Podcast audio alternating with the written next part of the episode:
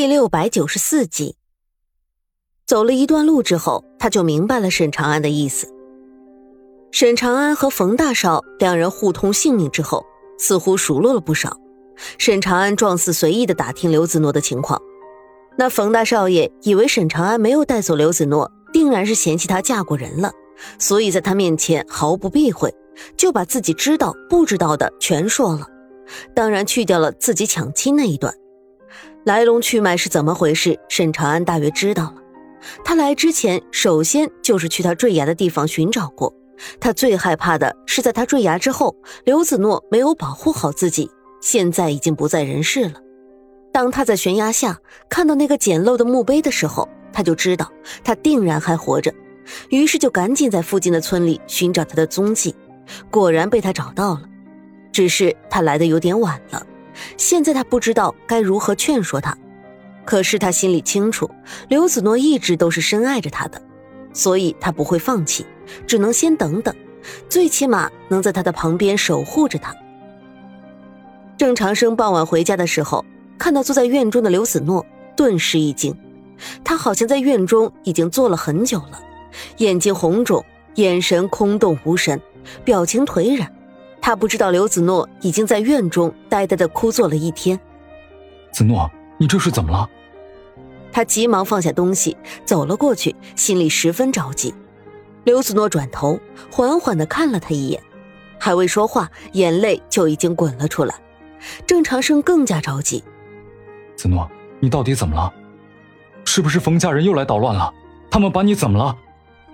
看到他这个样子，他首先想到的就是冯家人。长生，他还活着。刘子诺的声音干涩沙哑。郑长生愣了一下，疑惑的问道：“谁还活着？”然后猛然反应过来，能让他如此憔悴的还能有谁？当然就是他心里最在意的那个人了。听到他这句话之后，郑长生的第一反应就是他要失去他了，心情顿时失落起来，问道：“你怎么知道的？”今天我不在家的时候，发生什么事情了吗？刘子诺点了点头，眼泪止不住。他来了，今天他来找我了。他缓缓滴落的眼泪，都像是砸在他的心头，让他的心跟着苦涩不已，面上却还是笑着说道：“傻姑娘，这不是好事吗？你哭什么？”他轻轻为他拭去泪水，心里十分不舍，问道。他去哪里了？回头就来接你走吗？刘子诺终于抬头看着郑长生，他刚才只顾着自己伤心，没有看到他的眼神。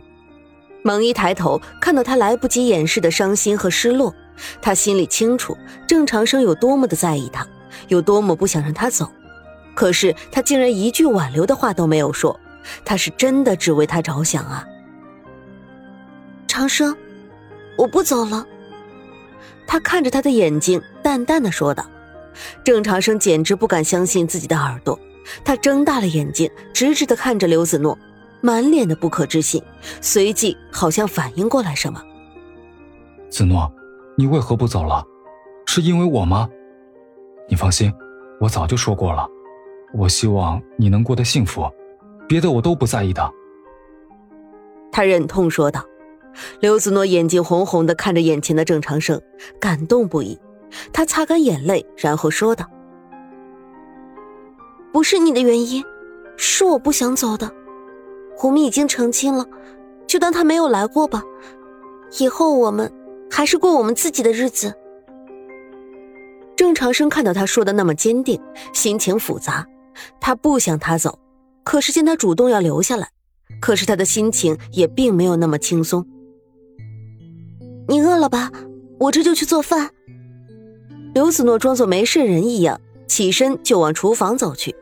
可是还没有走两步，就感觉到眼前一黑，晕倒在地。郑长生惊呼一声：“子诺！”然后快步扑了过去，一把把他抱了起来。看到他苍白憔悴的小脸，心疼不已。你这傻瓜，怎么就不知道为自己着想呢？他低声说道，这个时候，冯大少已经带着沈长安一行人在他家的别院安顿下来。林峰吩咐人把停在村口的两辆马车赶来，沈长安的手下不等安排，自动就开始收拾起来。他们各司其职，井然有序。从马车上搬下来的东西，一应吃住用品都是十分的精致华丽。冯大少在旁边看的眼睛都直了，这才是有钱人的排场啊！低调奢华上档次。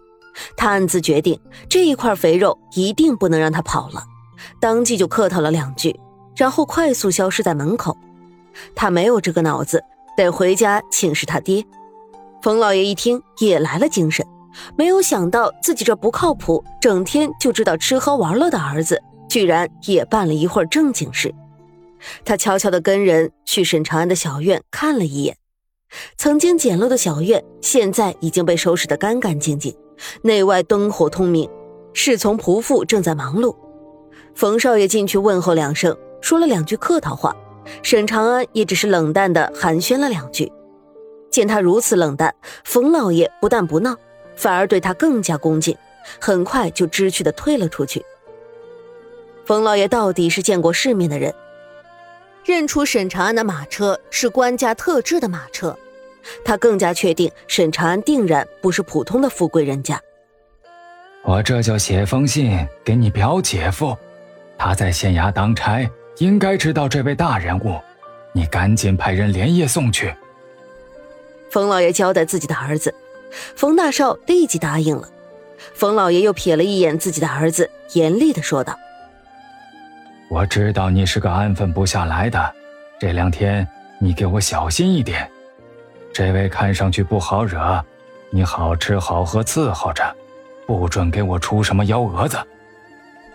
冯大少心里不服气，面上却不敢反驳他爹，只能先点头答应下来。然后他每天派人暗中观察着小院中的动静，看着沈长安每天都在做什么。下人回来报告说，那人每天出门两次，早饭后出门，午饭后出门，却也不去别的地方。只是去村里对面的山坡上坐半天。冯大少婆娑着下巴说道：“那个破山上有什么好看的？难道里面有我们不知道的宝藏吗？他的手下都在做什么？”那人想了想，回答道：“他手底下的人也并没有什么异常，不过是去镇上采买一些东西，然后在村里转悠，跟那些村妇买一些新鲜的蔬菜、水果之类的。”这一次，冯大少也摸不着头脑了。不过很快，他那在县衙当差的表姐夫来信了。不过沈长安到底是什么人物，这位表姐夫也没有说清楚，只是说到他向县老爷打听，县老爷说沈长安是京中的大人物，让一定要招待好了。幸亏冯老爷留了一个心眼，让表姐夫低调一点问。不然，这县太爷要知道沈长安来到他管辖的属地，那肯定要亲自上门请回县衙招待了。